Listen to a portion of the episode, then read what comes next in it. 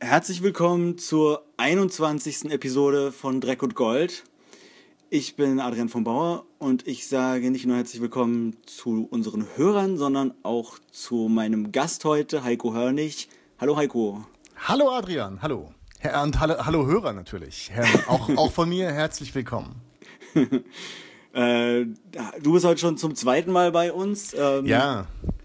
Die, die treuen Hörer haben dich vielleicht schon in der Doctor Strange-Folge gehört.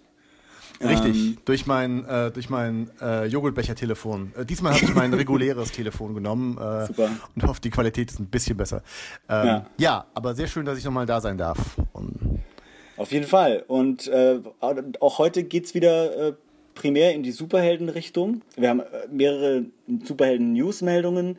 Wir haben einen Superhelden-Trailer und dann machen wir so ein bisschen mhm. eine ausführlichere Dreck- und Gold-Sektion. Ähm, du hast Lego Batman gesehen. Ja. Ich habe endlich Batman vs. Superman gesehen. Oh, endlich! Oh. endlich.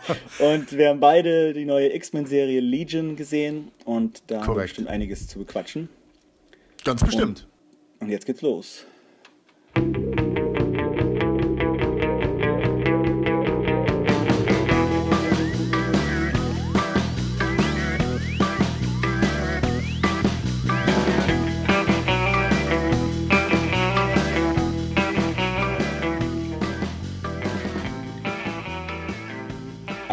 Dann fangen wir doch mal mit den News an. Magst ja. du vielleicht einfach mal eine, eine Newsmeldung aus dem Hut greifen? Okay, ich greife in den, in den, äh, in den tiefen äh, Hut von. Ha, verdammt, mir fällt kein Superheld ein, der einen Hut trägt. Äh, Silver Age Sa Sandman vielleicht? Der hat vielleicht. einen Hut, einen Schlapphut. Okay, ich greife da mal rein und was ziehe ich raus? Oh, das ist eine, die einzige Nicht-Superhelden-News. Nein, das stimmt, wir haben noch ein paar, ein paar andere ja, News. Ja. Ähm, es gibt ein Tony Erdmann Remake äh, mit Kristen Wiig und Jack Nicholson in der Hauptrolle. Ähm, Tony Erdmann ist wahrscheinlich so ziemlich jedem mittlerweile bekannt. Der, das ist ja äh, ein, ein deutscher Film, der äh, so wie wahrscheinlich äh, wie, kein zweiter vorher gerade abgehypt wird. Ja, äh, eine deutsche Komödie, die auch nicht Deutsche Komödie lustig finden. Ja, ja, das stimmt. Äh, und ähm, der auch, glaube ich, gerade nominiert ist als bester ähm, ja. ausländischer Film bei den Oscars. Mhm, genau. Ja, und natürlich muss sofort ein äh, Remake her, äh, weil man ähm, Amerikaner nicht zumuten kann, dass sie Untertitel lesen. Wo, wobei ja sogar Teile des Films auf Englisch sind, aber es sind immer noch zu große Teile des Films auch nicht auf Englisch. Genau. und das ähm, muss man ändern. Wobei ich sagen muss, und äh, da, da, da unken natürlich schon äh, wieder ganz viele äh, äh, Remake, können die Amis nicht einfach Toni Erdmann so gucken. Äh, ich habe Toni Erdmann ja erst vor kurzem gesehen und ja. ähm, ich muss sagen, auch wenn das jetzt vielleicht ein bisschen äh, ketzerisch klingt, ich, ich glaube, ich freue mich trotzdem auf das Remake. Ich kann es mir sehr gut vorstellen. Je nachdem, wer. Weiß man schon, wer Regie führt? Nee, das ist, glaube ich, noch nicht bekannt. Okay. Äh, man weiß, dass Adam McKay äh, produzieren wird, aber er ist, glaube ich, nicht als Regisseur dabei, als der Regisseur von Anchorman und The Big Short. Ja. Ähm, Marien Ade, die Originalregisseurin, ist als Produzentin auch dabei. Ja, da bin ich mal gespannt, ob sie, ob sie, ob das im Endeffekt nur so eine Art äh, äh, äh, Ehrentitel ist oder ob sie wirklich in irgendeiner ja. Art und Weise Mitspracherecht hat. Das kann ich mir eigentlich gar nicht vorstellen. Ja, es ist wahrscheinlich nur noch so ein zusätzliches Ding, wo man Geld für kriegt. Das ist ja auch nicht schlecht. Ja, klar, klar, total verdient. Also ich finde, äh, ich war der Toni Erdmann ziemlich äh, großartig. Also war auf meiner, meiner, ich glaube in meiner Top 20 irgendwo äh, von letztem Jahr. Ja. Und das Einzige, was mich so ein bisschen an dem Remake interessiert, ist jetzt halt die Besetzung, weil äh, Jack Nicholson, glaube ich, seit fast zehn Jahren keinen Film mehr gemacht hat, eigentlich im Ruhestand war. Ja. Und jetzt äh, ungefragt bei, beim Studio vor der Tür stand, um in diesem Remake mitmachen zu dürfen. Also er hat, den, er hat Tony Erdmann gesehen im Kino und okay. ist gleich zu, äh, ich glaube, Paramount oder so gerannt und hat gesagt, hey, ich komme wieder aus dem Ruhestand, wenn ihr mich äh, eine Hauptrolle in diesem Film spielen lasst. Aha, okay. Das finde ich ja schon ganz interessant, dass ja. äh, man nicht nur, äh, nicht nur irgendwie eine neue Jack Nicholson-Rolle kriegt, wenn man es schon nicht mehr damit gerechnet hätte, sondern auch äh, eine Jack Nicholson-Rolle, wo er wirklich selber auch Interesse dran hat und nicht irgendwie der, der nächste The Bucket List oder so. Den habe ich gar nicht gesehen. Aber ich muss sagen, als, als ich Toni Erdmann gesehen habe ähm, und, und äh, schon mit dem Wissen, dass, dass sie das ähm, Remake mit Jack Nicholson mhm. machen, äh, äh fand ich auch, dass äh, im Endeffekt äh, gibt es da auch einige Parallelen zu äh, hier dem, wie heißt denn der Jack Nicholson-Film, wo er dieser ähm, Vater ist, der, der dieser Rentner, wo er auch schon alt ist und Sehr gute Beschreibung von mir. Ja, ähm, meinst du die, äh, meinst du Anger Management vielleicht? Oder? Nein, nein, nein, äh, nicht, nicht besser geht's nicht, sondern äh, äh, oder war, war, das besser geht's nicht? Nein, About Schmidt. About Schmidt meinte Ach so, About Schmidt, ja, okay. Ja, sehr gut. Gut vorbereitet.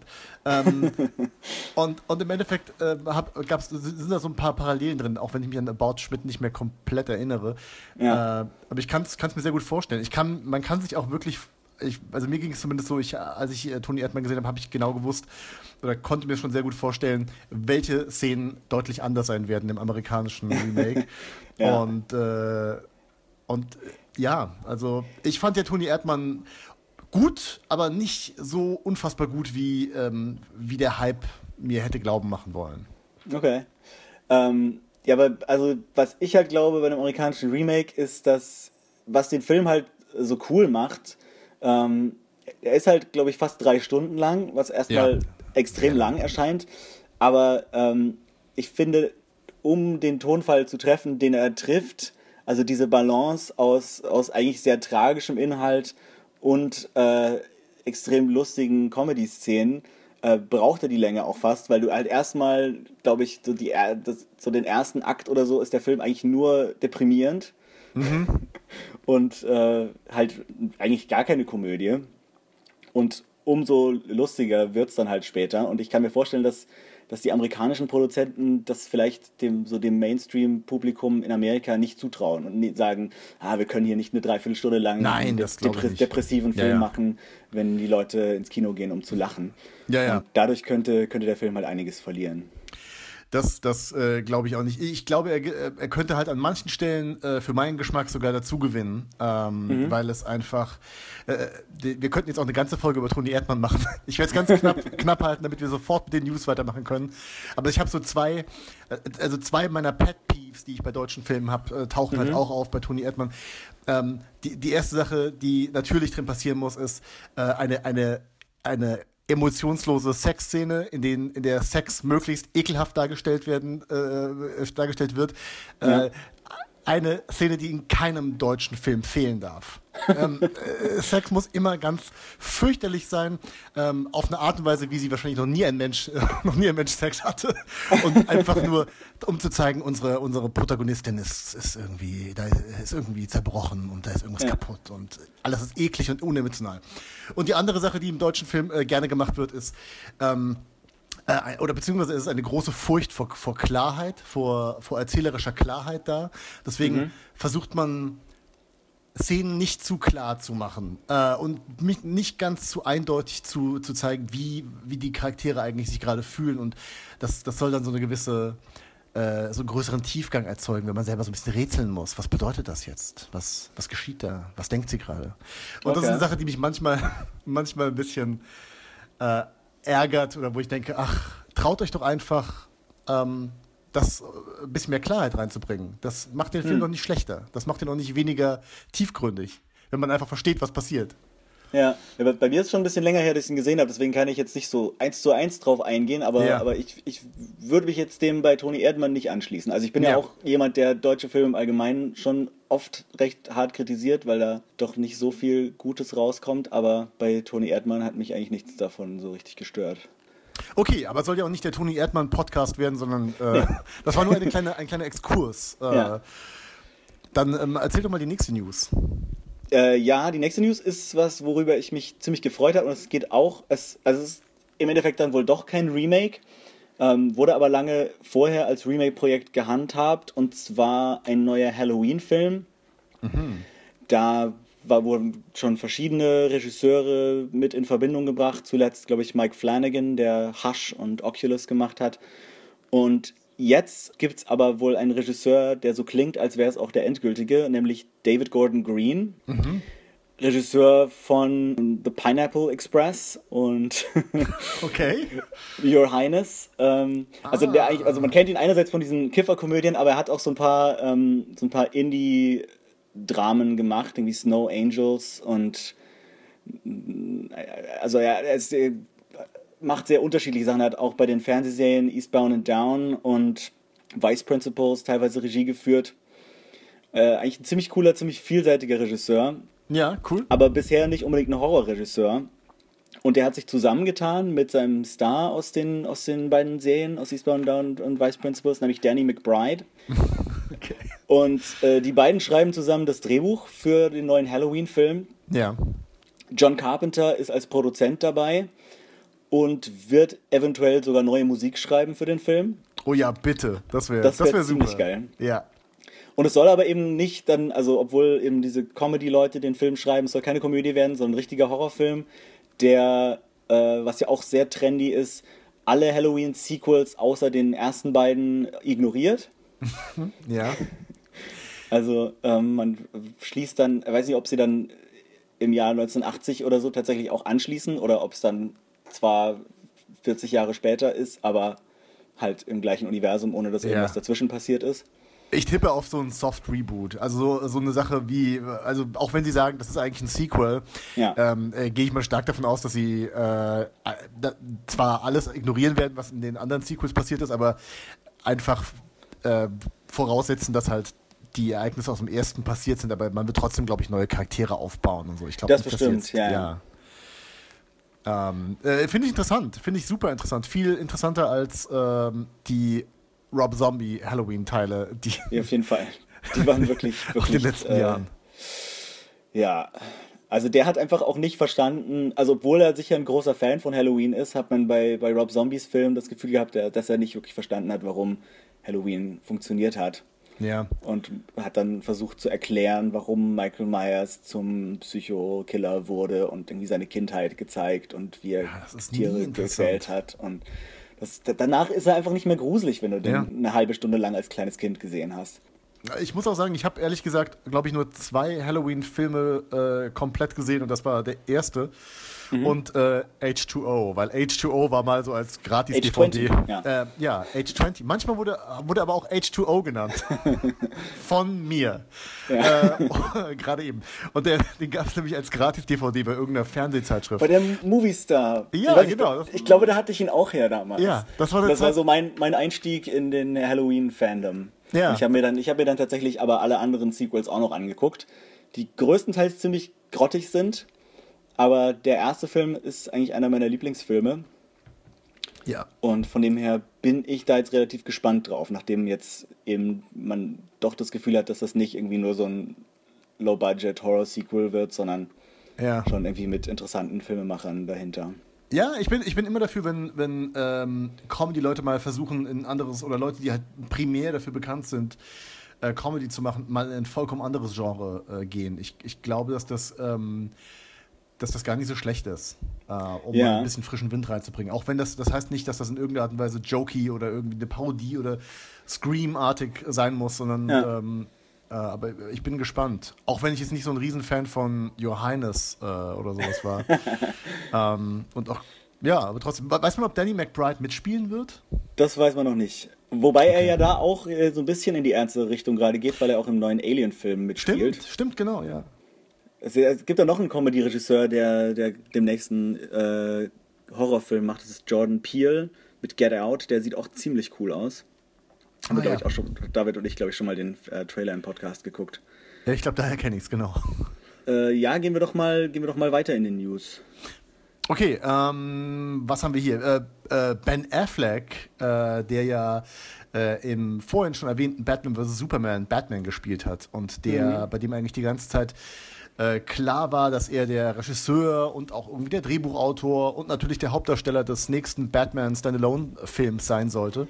Ähm, und der sich die letzten Monate äh, immer wieder in Interviews so ein bisschen versucht hat, da rauszuwinden oder beziehungsweise schon äh, Ja, ich mache ihn, aber nur, wenn das Skript so richtig gut Genau, wird. was ich eigentlich eine gute Aussage fand, weil, äh, Ja. hey, bitte ehrlich sein und, und, und äh, von mir aus, wenn, er, wenn, wenn das Skript nicht gut ist und wenn, wenn das Drehbuch nicht, nicht top ist, dann mach ihn halt nicht.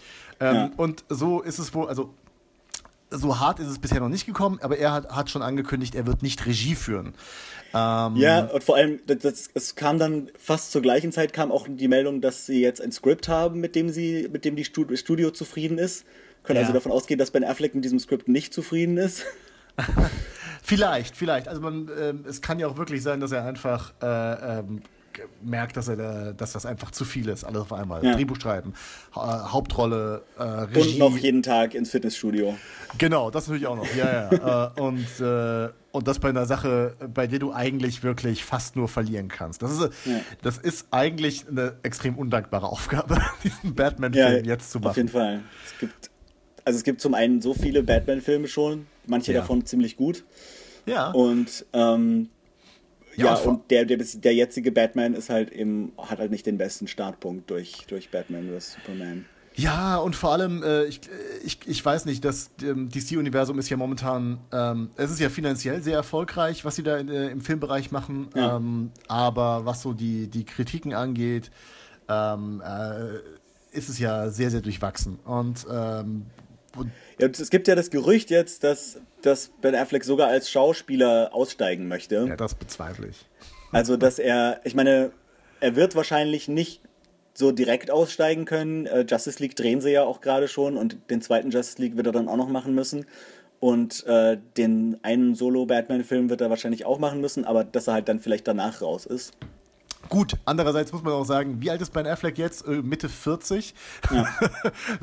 wann, soll das, wann soll der zweite Batman-Film kommen, wenn er dann so 60 ist? Oder äh, das, Aber die das machen ja das alles ziemlich schnell. Ja, Ja, also, das- gleichzeitig ist das so ein bisschen das Problem gewesen, dass du halt hast, wenn du, äh, wenn du den, deinen neuen Batman gleich eigentlich in der, in der Endphase seiner, seiner Karriere starten lässt und Ja. Dark Knight Returns äh, verwurstest.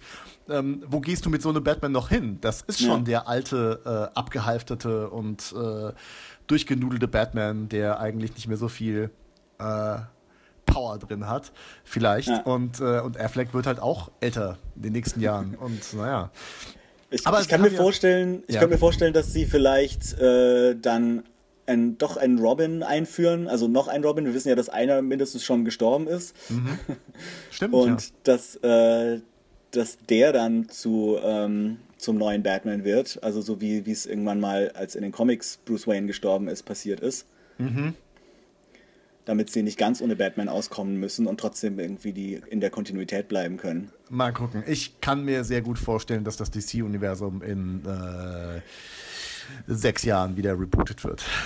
Das kann sehr gut sein. Ja. Äh, es gibt nämlich auch noch, noch eine weitere Meldung in den letzten Wochen, ähm, nämlich dass der äh, Flash-Film auch immer noch überhaupt nicht funktioniert und dass sie das Drehbuch jetzt komplett verworfen haben, nachdem sie ja schon zwei, nachdem schon zwei Regisseure äh, gekündigt haben, haben sie jetzt auch das Skript rausgeworfen und gesagt, Ja. sie machen ein Page One Rewrite, äh, fangen nochmal ganz von vorne an. Wow. Ähm, der Drehbuchautor ist Joby Harold.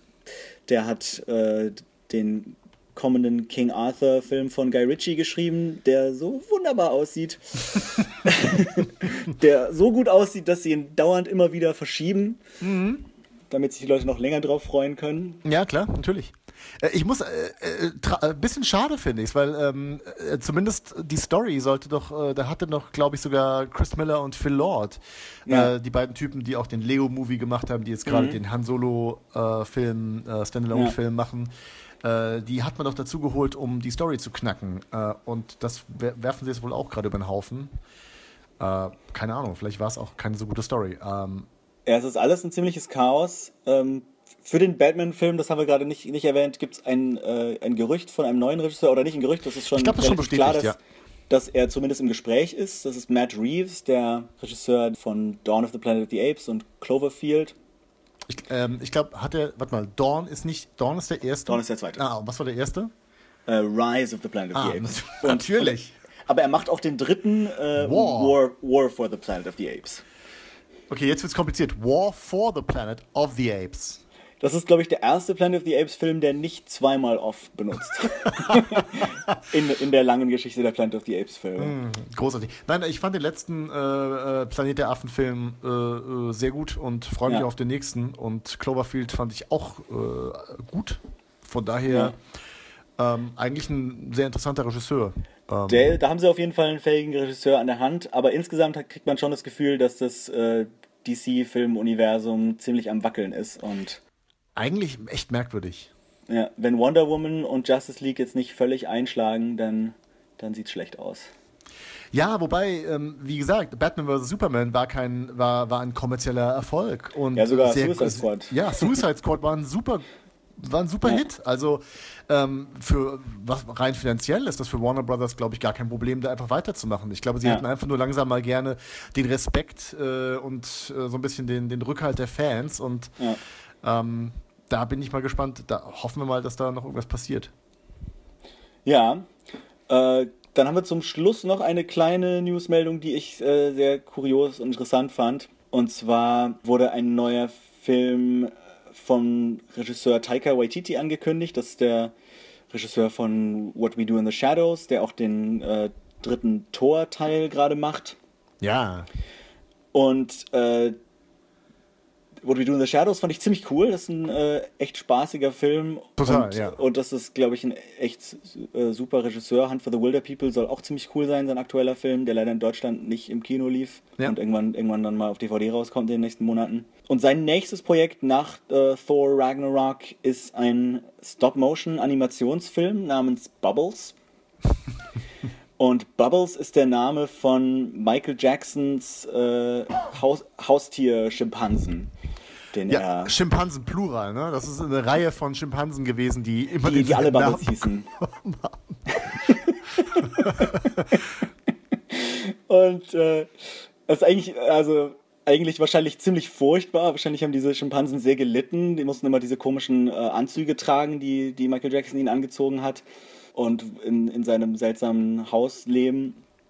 Aber ja. es hat jemand ein Drehbuch darüber geschrieben, das 2015 auch äh, den ersten Platz auf der äh, Blacklist, der, dieser Liste der äh, unproduzierten Drehbücher, der besten unproduzierten Drehbücher äh, ja. eingenommen hat. Von einem Drehbuchautor namens Isaac Adamson. Und dieses Drehbuch äh, adaptiert Taika Waititi jetzt zusammen mit einem Co-Regisseur, der Mark Gustafson heißt. Der hat bei Fantastic Mr. Fox mitgearbeitet. Cool. Als Stop-Motion-Film. Und das klingt ziemlich lustig, ziemlich abgedreht und äh, könnte mir vorstellen, dass das sehr cool wird. Ja, ich, ich finde, Taika Waititi ist äh, wirklich einer der äh, interessanteren Regisseure, die aktuell gerade ja. Sachen machen. Äh, er hat ja auch äh, diesen, ich weiß nicht, ob du den gesehen hast, diesen fantastischen äh, Tor-Kurzfilm, der auf ja, der ja. Da Civil War... gab es gerade einen zweiten schon. Ja, der ist, glaube ich, auf der Doctor Strange DVD, äh, Blu-ray drauf. Ähm, extrem lustig. Von daher bin ich auch sehr gespannt, was Thor Ragnarok angeht. Ja. Äh, und auch sehr gespannt, was jetzt diesen Bubbles-Film angeht. Ähm, Stop Motion finde ich generell interessant und äh, cool. Ja. Und äh, das ist, klingt ziemlich abgedreht. Mal sehen, ob sie die Rechte an Michael Jacksons Songs kriegen. Das wäre natürlich noch äh, cool. Oder das vielleicht machen sie auch eigene Songs im Stil von Michael Jackson. Ja, fände ich sogar noch besser. Auf jeden Fall. Gut, äh, das war dann erstmal das Ende der News-Sektion und. Alle News sind weg! Alle News sind aufgebraucht. Ah. Und wir gehen direkt äh, zur Trailer Show. Okay. Trailer Show, Trailer Show, Trailer Show, Trailer Show, Trailer Show. Aber die Trailer Show besteht heute nur aus einem Trailer. Eine ähm, sehr kurze Show. Eine sehr kurze Show. Ähm, und den gucken wir uns jetzt mal an. Das ist der Trailer für die neue Marvel Netflix Serie Iron Fist. Alles klar.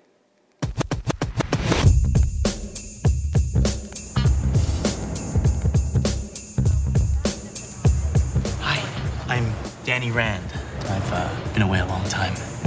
Let's go. You don't belong here. I- am Danny Rand. Guys, I just want to talk. Hey! Welcome to Rand Enterprises. Also, der Iron Fist Trailer. Das war der Iron Fist äh, Trailer. Ähm, das, das erste, was mir dazu einfällt, ist, ähm, habe ich die Story nicht gerade bei Green Arrow schon gesehen? ähm, ja. äh, ein, ein blonder Multimillionärs-Playboy-Sohn, der irgendwie unterwegs äh, verloren geht und dann Mhm. äh, zurückkommt, nachdem er äh, jahrelang verschollen war und irgendwelche Künste gelernt hat und dann das Familienimperium zurückerobern muss. Aber Ähm, gleichzeitig auch noch als Martial Arts Bad Badass Superhelden-Stuff machen muss. Ja, genau, genau. Ähm, ich bin nicht so, be also ich kenne kenn die äh, Iron Fist Comics nicht, nicht so gut. Ja, Äh, ähm, nicht. der, der Look ist wieder mal großartig, sieht halt genauso toll aus wie die ganzen anderen Netflix-Serien. Ja. Ich finde sogar, ähm, dass so die Action-Szenen so vom Trailer her fast noch ein bisschen bombastischer aussehen als in manchen von den anderen Netflix-Serien. Auf jeden Fall. Ja, besonders hier Luke Cage, äh, bei dem die Actionsequenzen wirklich das enttäuschendste überhaupt waren. Ja. Ähm, das sieht wieder, wieder, wieder sehr schick aus und ähm, freut Ja, aber ich, ja, Ja. aber ich muss sagen, dass ich, dass mich der Hauptdarsteller bisher überhaupt nicht überzeugt, so von, also so rein irgendwie vom Trailer her. Ja, ja. Ich Der mag sieht irgendwie sehr generisch aus. Ja, Ähm, ja, ich, wie gesagt, das ist, liegt aber auch, das ist bei mir damit verknüpft, dass ich das Gefühl habe, dass ich diesen Charakter einfach schon aus diversen Varianten kenne. Reiche Ja. Playboys, die äh, irgendwo geheime Künste lernen, das ist halt auch Batman, das ist eben auch Green Arrow, ja, bei dem sich die, die, die, die TV-Serie ja extrem, noch extremer bei Batman be- bedient hat, als die Comics es schon gemacht haben. ja. Und jetzt kommt halt ähm, der dritte Millionär, der zurückkommt mit Fähigkeiten oder mit Skills. Äh, ich Ja. bin gespannt. Ich, ich, ich habe mittlerweile äh, aber so großes Vertrauen in die Netflix-Serien, dass sie, dass sie zumindest irgendwas Interessantes damit machen werden. Bestimmt, bestimmt. Ist halt nur wieder auch ein bisschen schade. Also jetzt gerade die, die Hauptfigur, haben ja schon viele gesagt, hätte man auch mit, vielleicht mit einem Asiaten besetzen können, um äh, noch ein bisschen Diversität reinzubringen. Und dass sie halt sich dieser asiatischen Mythologie so stark bedienen, aber auch, auch irgendwie nur eine asiatische Nebenfigur haben, soweit man das sehen kann. Und ähm, das hatten wir bei Doctor Strange schon ein bisschen das Problem, dass, äh, dass sie da Rollen umbesetzt haben, die mal asiatisch waren mit, mit Weißen und so weiter. Ja. Ähm, das ist das Problem von diesen Charakteren. Das ist, das ist einfach. Äh, Das stimmt, ja. das äh, ist in diesen Charakteren drin. Du müsstest diese Charaktere einfach komplett neu erfinden, eigentlich, Ja. damit das irgendwie modernen äh, Sensibilitäten und äh, Standards genügt. Äh, von daher, sie haben sich dagegen entschieden, sie wollen so nah wie möglich in den Comics bleiben. Okay, kann Ja. ich auf eine gewisse Art auch respektieren. Ich hoffe bloß, dass sie wirklich ähm, einen Weg finden, hier Danny Rand, ich glaube, Ja. er, ähm, interessant zu machen. Und wenn sie, Ja. wenn sie das schaffen, dann ver verzeihe ich ihnen auch, dass sie jetzt irgendwie hier schon, schon wieder so einen sehr, sehr bekannten Archetypus ausgegraben haben. Ähm, aber sie haben es ja bisher eigentlich trotzdem, was ihre Hauptcharaktere der Netflix-Serien angeht, ich meine, ob das jetzt irgendwie Matt Murdock oder hier äh, Luke Cage oder Jessica Jones ist, die waren bisher alle zumindest als interessant und, und Ja. irgendwie auch sehr charismatisch besetzt. Deswegen bin ich mal gespannt, was, was hier noch passiert. Auf jeden Fall. Gut, dann äh, war ist unsere sehr kurze Trailer-Show auch schon wieder vorbei. Und wir gehen zur äh, Rubrik über, die so heißt wie der Podcast, nämlich Dreck und Gold. Dreck und Gold, Dreck und Gold, Dreck und Gold. Ähm, möchtest du vielleicht mal anfangen? Äh, ja, klar. Ähm, wie anfangs schon erwähnt, äh, ich habe den Lego Batman Movie gesehen. Ähm, äh, Gerade gestern, der ist noch relativ frisch bei mir. Äh, Und ähm, ich habe mich schon ziemlich drauf gefreut im Vorfeld. Lego Batman äh, haben sie ja im äh, Lego Movie, der wie vorhin auch schon erwähnt, von äh, Chris Miller und Phil Lord ähm, äh, produziert wurde, äh, eingeführt und ähm, der war sofort so ein Fan-Favorite und ich fand ihn auch Ja. fantastisch, sehr, sehr lustig. Äh, und jetzt haben sie halt wirklich den kompletten Film gemacht. Ähm, das für mich Interessante war eigentlich, würde der Film diese Metaebene, die im Lego-Movie äh, war, äh, aufgreifen oder würde er das komplett ähm, ähm, nur in Gotham spielen lassen? Und so war Ja. es auch. Also es spielt einfach komplett in dieser Lego-Welt. Es gibt keine Metaebene mehr. Ja. Ähm, und der, der Film ist eigentlich wahrscheinlich die beste, großartigste Batman-Parodie, die man machen kann. Äh, sehr lustig. Äh, ich fand ihn ein bisschen weniger lustig als den Lego Movie, glaube ich. ich. Ich glaube, die Gags haben jetzt nicht immer so gut gezündet. Was auch ein bisschen daran liegt, dass dieser, dieser selbstsüchtige Batman, diese ähm, Will Arnett, ist Ja. Will Arnett, äh, Arnett. ist, der, ist die Stimme von, von Lego Batman und äh, er, er ist halt so als komplettes egoistisches Arschloch äh, angelegt. Äh, Selbstverliebt, ähm, überzeugt davon, dass Batman der Allergrößte ist, alle himmeln ihn an und Ja. er braucht niemanden, der, um, um irgendwie seine, um, um die Schurken zurückzubringen und er braucht auch sonst niemanden in seinem Leben, aber natürlich wissen wir, dass, dass da tief im Herzen von Batman ein elternförmiges Loch ist. Ja. Und ähm, das wird auch wunderbar äh, nochmal von, von Alfred, der von Ralph Fiennes äh, gesprochen Aha. wird. Äh, großartiges Casting, Ralph Fiennes ist Ja. fantastisch. Ähm, ja, von Alfred wird das dann äh, im, im Film auch nochmal so ausgesprochen, dass er doch, dass seine größte Angst ist, dass er äh, äh, Angst hat, wieder Teil einer Familie zu werden. Und ähm, äh, das ist eigentlich, ehrlich gesagt, es ist eine tolle Batman-Geschichte. Ich habe gerade letztens Ja. auf, auf Twitter äh, noch von jemandem einen, einen, einen Post gelesen, der gemeint hat, hey, wenn man die ganzen Humor rausnehmen würde, wäre wär die Grundstory vom Lego Batman Movie eigentlich eine ziemlich, ab, ziemlich abgefahrene, coole Batman-Filmidee. Und das stimmt. Ähm, Cool. Das Einzige, was mich so ein bisschen, äh, ich habe so ein bisschen Ermüdungserscheinungen im Film bekommen, ähm, weil dieser Charakter, dieser selbstsüchtige von, äh, Charakter von, von Batman äh, funktioniert super gut als Nebenfigur, aber wenn er plötzlich die Hauptfigur ist und er halt immer wieder wiederholt, wie awesome und wie unsch unschlagbar und wie toll er ist, ähm, das ist halt derselbe Witz, der immer, immer, immer wieder äh, erzählt wird. Aber trotzdem ähm, funktioniert der Film super, äh, sieht fantastisch aus. Ähm, das Einzige, was mich ein bisschen enttäuscht hat, war ehrlich gesagt ähm, der Joker, der von Zach Galifianakis gesprochen wird. Aha. Äh, und in der deutschen Version von Gronk, dem YouTuber. ähm, Yay. in, in aller Fairness, ich habe ich hab Gronks, äh, Gronks Joker nicht gehört bisher. Äh, Ja. ähm, ah, und Zach Galifianakis war leider relativ, tja, langweilig. Also war, das ist, er war kein Mark, Mark Hamill. Nein, er, er war kein Mark Hamill, er war auch, äh, er war auch nicht irgendwie Jack Nicholson oder Heath Ledger oder sonst was. Ja. Er war fast nicht der Joker, ehrlich gesagt, weil das eine Okay. so ähm, äh, langweilige Performance war von ihm, dass da, da, da hätte ich mir wirklich was gewünscht, was ein bisschen mehr over the top ist äh, Mhm. und ein bisschen mehr diesen den Charakter des Jokers trifft. Weiß nicht genau, ähm, was da passiert ist, aber Ja. Ja, war, er, trotzdem- war er weniger der Joker als Jesse Eisenberg in Batman vs. Superman? ähm, Jesse Eisenberg war mehr Joker als, als Zach Galifianakis. Der man muss dazu sagen, der Joker hier im Lego Batman Movie ist auch ein bisschen emotionaler angelegt. Ja, sein okay. Äh, sein größter Wunsch ist, dass Batman endlich anerkennt, dass er sein, sein, sein äh, schlimmster Feind ist. Ja. Und, äh, und ähm, Batman meint so, ne, bist nicht mein schlimmster Feind, ich habe viele Feinde, ich Mhm. kämpfe gern herum und ich kämpfe gern gegen andere Leute. Superman ist mein schlimmster Feind und ja.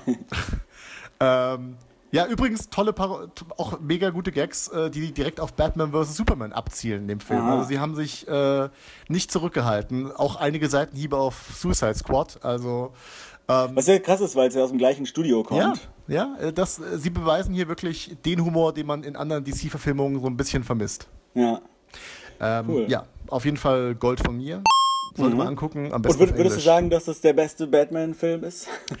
Ähm, ich, ich, äh, nicht wirklich. Also dafür, ähm, äh, ich, ich mag ähm, die Christopher Nolan Batman-Filme, ich mag Ja. Mask of the Phantasm äh, immer noch sehr gerne. Aber er ist auf jeden Fall ähm, da oben, bei den guten Batman-Filmen. Sehr cool. Ich bin sehr gespannt drauf. Ich gucke ihn vielleicht auch noch diese Woche. Ähm, den Lego-Movie fand ich auch schon sehr cool. Und hab Bock auf Lego Batman. Ähm, wir bleiben bei Batman. Ähm, mein, äh, mein nächstes Dreck oder Gold ist Batman wie Superman Dawn of Justice. Das ist wirklich der Titel. Ja. Ich Und weiß. äh, ich habe ich hab lange gewartet. Ähm, ich habe ihn damals dann nicht im Kino geguckt, nachdem so viel äh, negative Meinungen dazu kamen. Und dann habe ich halt irgendwann gehört, also dann wollte ich ihn mir eigentlich halt dann äh, irgendwie leihen oder so und habe dann aber gehört, dass eben dieser Ultimate Cut, der dann ein bisschen später rauskam, ähm, der R-rated äh, Cut, der drei Stunden lang ist, doch besser ist als der als die Kinofassung. Und Habe dann äh, darauf gewartet, bis der irgendwie mal ein bisschen billiger wird, dass ich mir den auch mal zulegen kann. Ähm, ich habe mir auf, auf Blu-ray gekau gekauft und dann danach gleich wieder verkauft. ähm, Ich habe ihn mir auch gekauft, der liegt hier noch rum. da, dadurch habe ich nicht viel Verlust gemacht. Ähm, aber äh, ja, und deswegen habe ich mir diesen Ultimate Cut jetzt endlich angeguckt mit einem Jahr Verspätung und kann jetzt auch mitreden. Und ich hatte natürlich, ich bin natürlich mit relativ äh, niedrigen Erwartungen reingegangen, nachdem Ja. ich so viel Schlechtes gehört habe. Und äh, muss sagen, er hat mir dann doch ein bisschen besser gefallen, als ich erwartet hatte. Ja, Ähm, ja. Es gibt schon, also er ist, er ist ja wirklich lang mit drei Stunden, aber, ähm, aber ich fand ihn nicht langweilig. Also es passiert irgendwie immer was Interessantes, auch wenn die Sachen nicht immer sehr kohärent sind und miteinander zu tun haben, aber ähm, es ist schon irgendwie immer was los, was auch Spaß macht. Also es sind coole Bilder zum Teil, die manchmal, also wie Zack Snyder das ja oft macht, direkt aus den Comics gegriffen, fast Ja. eins zu eins auf die Leinwand übersetzt und das, äh, das kann er schon wirklich gut. Ähm, es gibt einige ziemlich coole Action-Szenen, die Musik fand ich super. Ähm, Wonder Woman hat ja nur sehr kleinen Auftritt, aber die fand ich soweit sehr gelungen. Äh, ja. auch macht, schlägt sich gut in den Action-Szenen. Ähm, Batman fand ich so visuell sehr cool. ja. Was seine, seine Persönlichkeit angeht, weiß ich nicht so ganz. Ähm, da gibt es dann so Sprüche wie, wenn es auch nur einen Prozent Chance gibt, dass Superman böse ist, müssen wir es als Sicherheit annehmen. Ja, ja. Äh, wo man echt denkt, so, was hat, was ist dem denn passiert? Ja, Ähm. ich, ich meine, aber das ist genau die Sache. Du führst einen neuen Batman ein und du führst ihn ein in einem Stadium seiner, seiner Karriere, wo er am, wo er einfach schon total kaputt ist und eigentlich am wenigsten dem Bild entspricht, das wir von Batman haben. Ja. Ich fand das äh, aus, aus der Perspektive, die Snyder da versucht hat, ähm, Ja. einen, einen alten Batman zu zeigen, der einfach Eigentlich eine interessante Idee. eigentlich interessant und jemand, der einfach auch schon, ich meine, das, das wird ja nicht unkommentiert äh, äh, Ja. stehen gelassen, sondern Alfred sagt ja, hier, das ist das, was passiert, wenn man, wenn man sich dieser der Rache und, und all dem Mhm. Zeug äh, hingibt. Äh, das macht aus, aus dieses Gefühl der, der Machtlosigkeit macht dann aus, aus guten Männern, aus guten Menschen ähm, äh, schlechte Menschen und, äh, und Schurken im Endeffekt. Er wird Ja. eigentlich, ein, er verrät ja eigentlich seine Ideale. Ähm, weil, er, Ja. weil er einfach schon so, so viel miterlebt hat, so gebrochen wurde ähm, mit dem Tod des, von Robin und so weiter. Ja. Aber all das ist schwer, ist schwer in einem Film zu kommunizieren, wenn du deinen Film damit beginnst. Das ist so Ja, und wenn du halt auch noch, was weiß ich, wie viele andere Figuren hast. Ich, hab, Ja. äh, ich, war, auch, ich war eigentlich positiv überrascht, wie viel äh, Lois Lane äh, zu tun hatte. Äh, Ja. Weil auch Amy Adams die sehr gut gespielt hat. Ich glaube, dass es im Extended Cut wahrscheinlich sehr viel mehr als in der Kinofassung, von dem was ich gehört habe, dass äh, ihre Story in der Kinofassung nicht so viel Sinn macht und im Ja. Extended Cut äh, doch eigentlich ganz cool ist. Ich fand auch die Idee ganz cool, dass er so drauf reagiert, äh, was die Leute am vorherigen Film äh, zu kritisieren hatten. Zwar auf eine etwas plumpe Art und Weise, aber so diese Anfangsszene, wo äh, Bruce Wayne in Metropolis ist, während Superman mit Zord kämpft, total. ähm, ja. ist eine ziemlich coole Szene, wo man so denkt, okay, äh, das ist irgendwie auch ein guter Ansatz für einen Konflikt. Ja. Und dann wird das aber so ein bisschen ignoriert. Dann äh, wird Superman, also dann geht es so ganz viel, äh, wie irgendwie die, dann die Politiker und die Medien drauf reagieren, auf diesen Superman, der alles kaputt macht. Und, und sie reagieren aber nicht auf diesen Kampf am Ende von äh, Man of Steel, der eine super Aufhänger wäre, sondern auf, irgend so ein, auf diese blöde Anfangsszene in Afrika, ja. die äh, irgendwie nicht so viel Sinn macht und Ja. und wo sie die, die, die, die phänomenal dämliche Idee haben, äh, Jimmy Olsen einzuführen und ihn eine Minute später wieder umzubringen. Ja. Ich, ich muss ehrlich gesagt sagen, ähm, äh, das finde ich auch komplett bescheuert mit Jimmy Olsen. Ich bin Ja. nicht sicher, ob das der schlechteste Jimmy Olsen ist. Ich muss sagen, ich mag den Jimmy Olsen in Supergirl fast noch weniger als Ja, diesen ja Jimmy. stimmt, den mag ich eigentlich auch nicht. Ähm, ja, das ist, das stimmt. Äh, Ich, äh, ich fand auch, auch da die äh, auf einem konzeptionellen, äh, auf einer konzeptionellen Ebene finde ich die Idee äh, interessant eigentlich, die Frage aufzuwerfen, wenn, wenn es Superman wirklich gäbe und er sich in irgendwelche Ja. echten Konflikte, die auf der Welt passieren, in anderen Ländern äh, einmischen würde.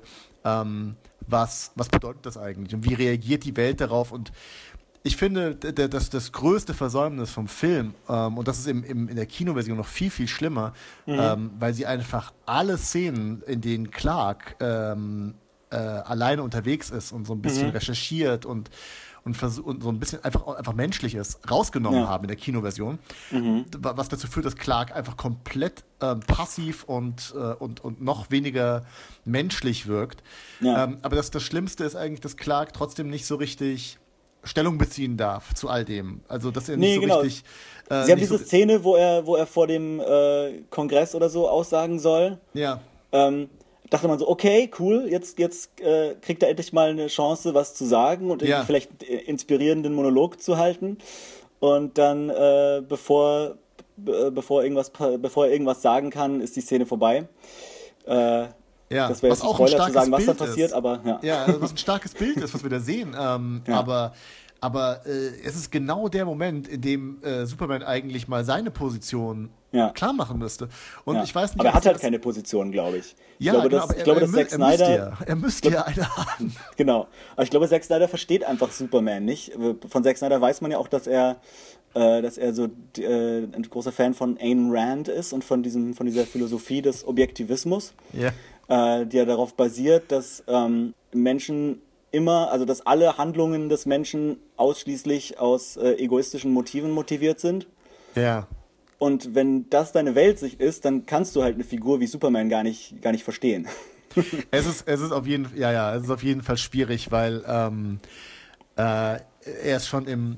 Das Witzige ist, äh, im, im, in Man of Steel gibt es eine Szene, über die ich mich extrem geärgert habe, als ich ihn damals gesehen habe. Und zwar, wenn ähm, Jonathan Kent, gespielt Oh von äh, Kevin Costner, seinem, seinem Sohn, der, der gerade ein traumatisches Erlebnis hatte, das wirklich die, die, den, den möglichst falschen Schluss daraus zieht. Und- Ja, und- genau. und wirklich Hättest das die, hättest die Kinder in dem. Schulbus ruhig ertrinken lassen können. Genau. Bevor Und das ist gar nicht merken- deine Verantwortung. Genau, bevor Leute merken, äh, dass du, äh, damit Leute nicht merken, dass du irgendwelche Kräfte hast, lass sie doch einfach verrecken das nächste Mal. Ja. Ähm, wo du denkst, das ist genau das Gegenteil, was, was, was Jonathan Kent äh, Superman in allen anderen Inkarnationen bisher beigebracht hat. Ja. Und wie kann jemand, der, der das beigebracht bekommt, überhaupt Superman werden? Das Witzige ist, dass sie das ähm, äh, einfach retconnen in, Man, äh, in Batman vs. Superman Ja, und das da Gegenteil erzählen. Ja. Es gibt diese eine Szene, wo, wo Clark zu Lois irgendwie sagt: So, hier, mein, mein Vater dachte, ich Ja. muss meine Fähigkeiten hier benutzen, um Leuten, um, um, um Gutes zu tun. Nein, Ja, das nein, das hast hat er du nicht nicht gesagt. ganz richtig verstanden. Ja, das hast du einfach missverstanden. Ja. Ähm, ja, aber das ist eigentlich, das, das ist wirklich schade, weil äh, Henry Cavill, ähm, finde ich, ist, ist ein guter Schauspieler. Er, ist ein er- guter er Schauspieler, er ist visuell perfekt für die Rolle. Ja. Ähm, eigentlich äh, könnte er ein richtig guter Superman sein, aber der, die Filme geben ihm einfach so gut wie gar keine Charakterisierung. Kann, ja, Das ist ein bisschen schade und äh, ja, und dazu kommt dann halt noch so Sachen wie das, das äh, erstens Lex Luthor unglaublich nervig und, und äh, schlecht geschrieben ist. Die Dialoge, da, da kann ich irgendwie gar nicht glauben, wie dämlich die sind, wenn jetzt mal, wenn Lex Luthor spricht. Und dass sein Plan auch überhaupt keinen Sinn macht, also nicht mal annähernd, ja, was überhaupt der Plan ist, äh, was er da, was er damit erreichen will, äh, Batman und Superman gegeneinander auszuspielen und dann, beziehungsweise den Teil versteht man vielleicht noch, aber dann kommt ja irgendwie noch Doomsday ins Spiel und es ist äh, alles ziemlich dämlich. ja. Und äh, auch wenn ich, wie gesagt, durchaus währenddessen immer mal wieder Spaß dran hatte, mir die Action anzugucken und manche von den Schauspielern und die Musik und die Effekte und so, ist es im Endeffekt dann doch äh, ein ziemlich frustrierender Film.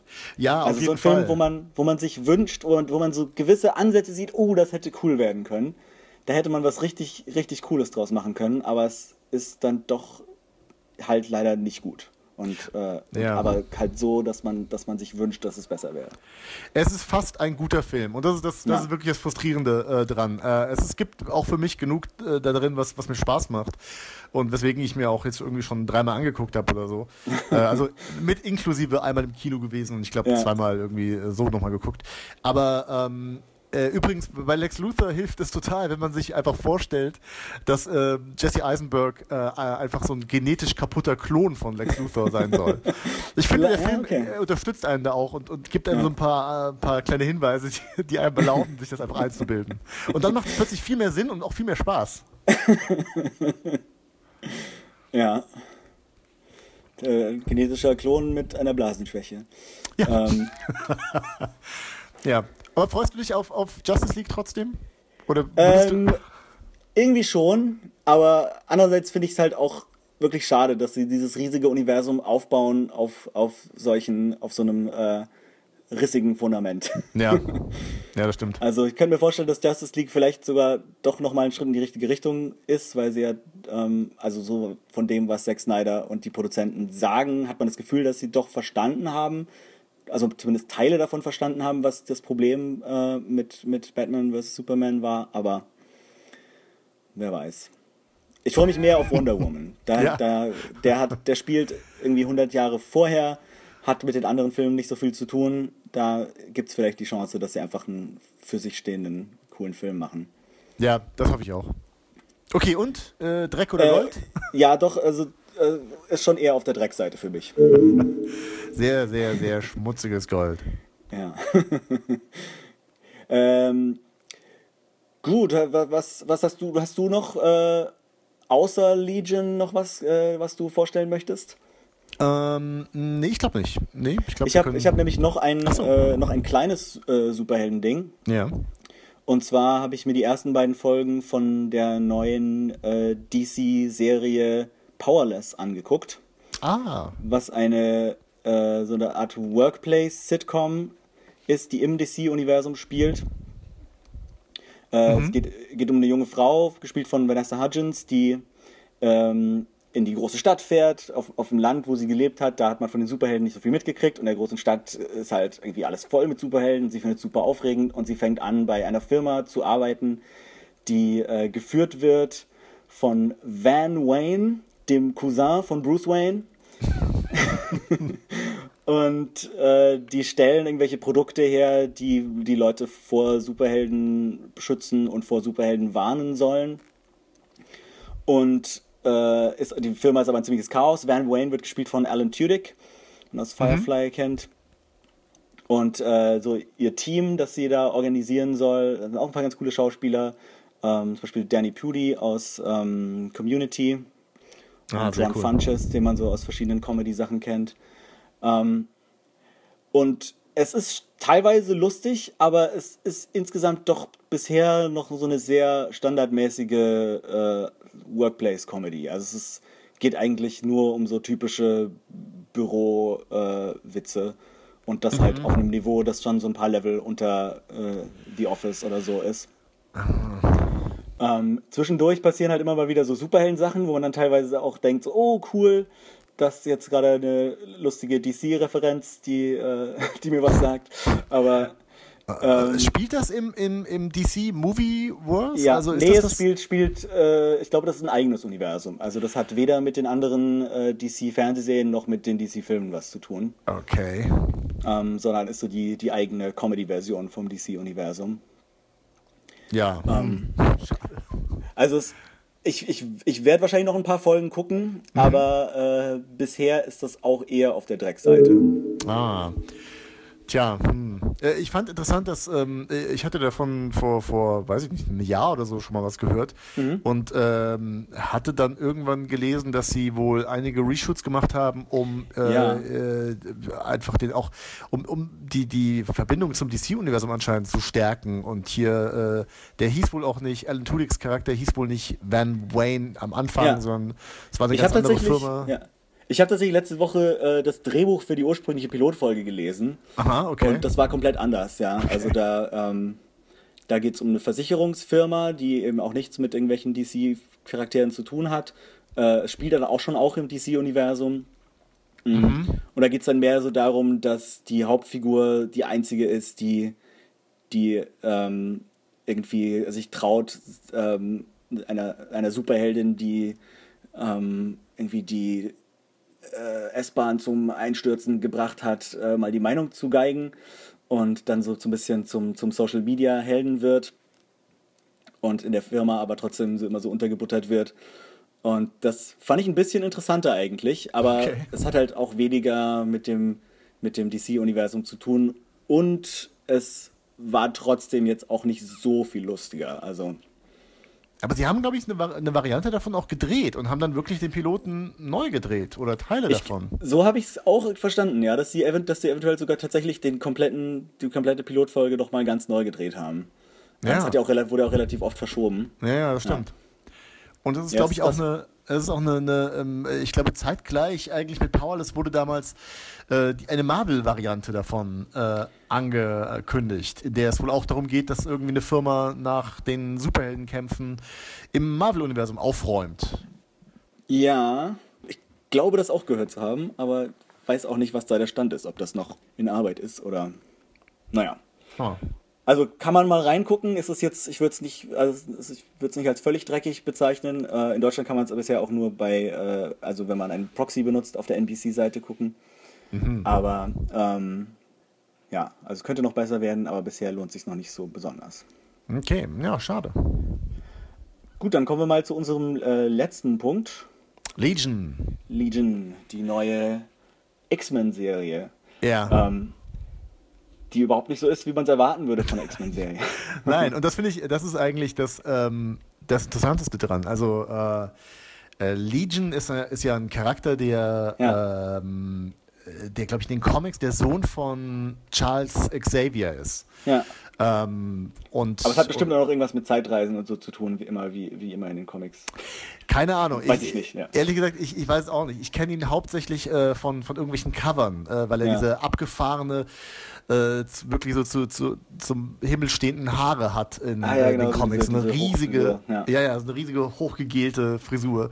Und er hat immer so aus, als ob er total verrückt ist und unter Strom steht und so. Mhm. Ähm, und ich bin echt gespannt, wo es hingeht. Ähm, das, ich frage mich auch, ob diese äh, Charles Xavier Connection in der, in der Serie überhaupt jemals angedeutet wird. Ja. Äh, der Pilot lässt da noch nicht so wirklich Schlüsse zu, inwiefern das mit, mit dem, mit dem X-Men Movieverse überhaupt zusammenhängt. Ja, Ähm, also es wirkt, glaube ich, eher so, es wirkt schon eher so, als würde das in einem eigenen Universum spielen. Ähm, Ja, aber es ist also auch wenn, wenn Xavier auftaucht, dann wird es wahrscheinlich nicht Patrick Stewart oder James McAvoy sein.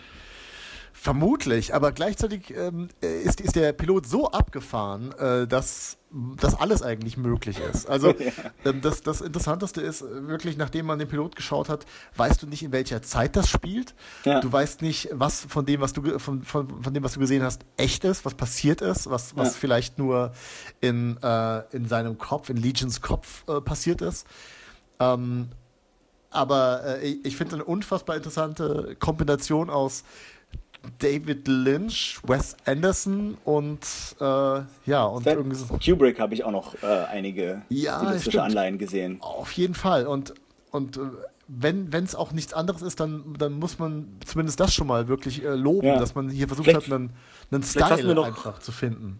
Ja. Ja. Vielleicht fassen wir noch kurz die Story zusammen. Also Legion ist halt, oder äh, wie heißt die Figur? David heißt er. David, Ähm, der sitzt äh, am Anfang der Pilotfolge in einer Irrenanstalt. Ähm, es ist nicht so ganz klar, ob er irgendwie, also man, man hat dann immer so Flashbacks und so Sachen, die da so passieren.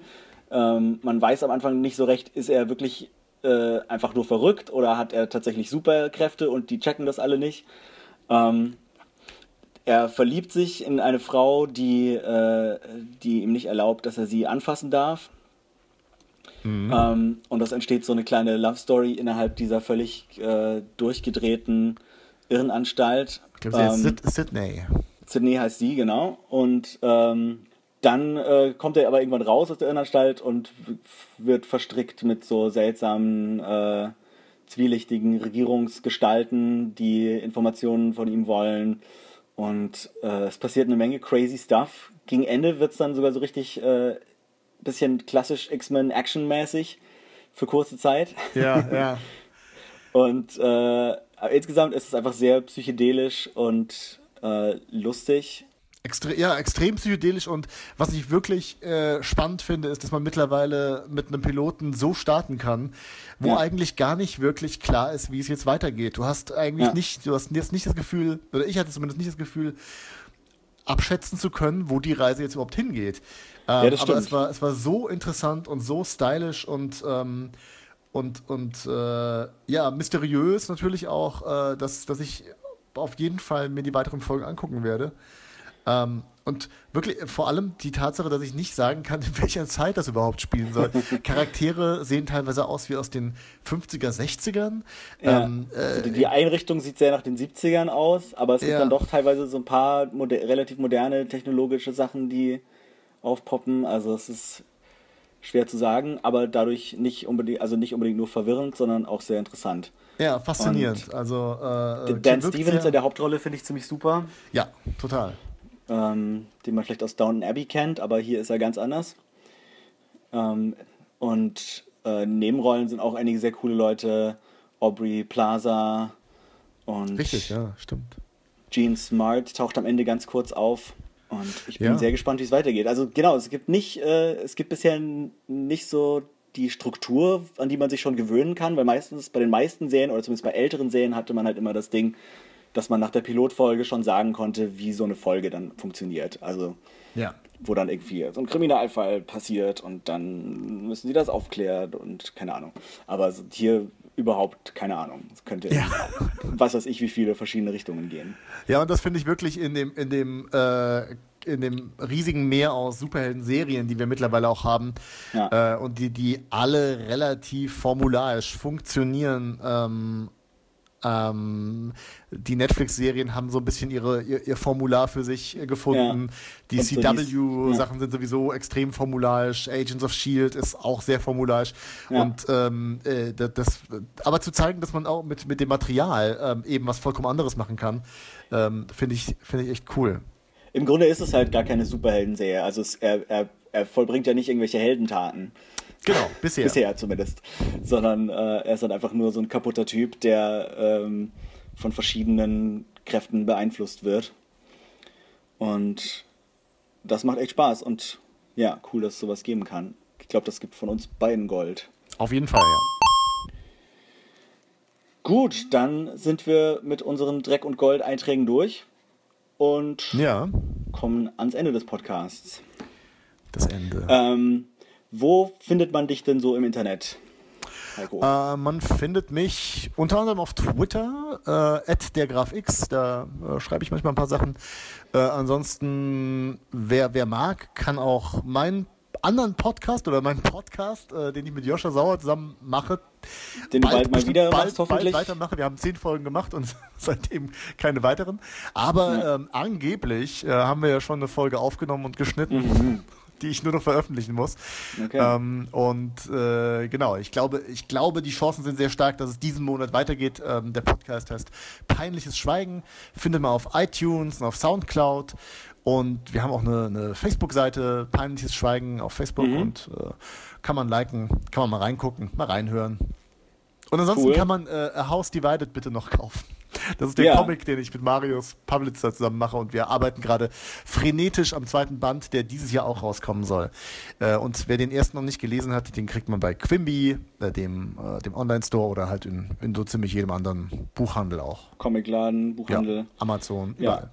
Kann ich auch sehr empfehlen. Immer wieder ähm, toller, lustiger Fantasy-Comic. Sollte man sich kaufen. Ja. Äh, gut, und Und du? Wo kann man dich finden? mich findet man auf Twitter at adrianvom. Ähm, ihr könnt auch mal auf meine Webseite gucken, www.adrian-vom-baur.de.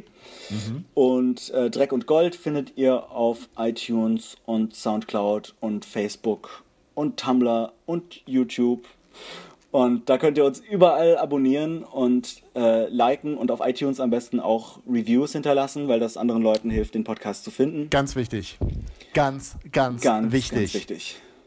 Positiv Und bewerten. ja, und das, das, das war's dann für heute. Ja, und dann ähm, und äh, beim nächsten Mal, was wird dann passieren? Das weiß ich noch nicht so genau. Ah, es bleibt spannend. Das ist wie Legion. Es ist wie eine Folge. Also wie, man man weiß, kann es überhaupt hingeht. nicht sagen, wie die nächste Folge aussehen wird. Genau. Und haben wir uns vielleicht diese Folge nur eingebildet? Gut möglich. Oder zumindest Teile davon. Wer weiß, wer weiß. Ja, vielen Dank, dass du wieder mitgemacht hast, Heiko. Ja, sehr gerne. Es war ein großer Spaß. Und damit sagen wir jetzt Tschüss. Alles klar. Tschüss.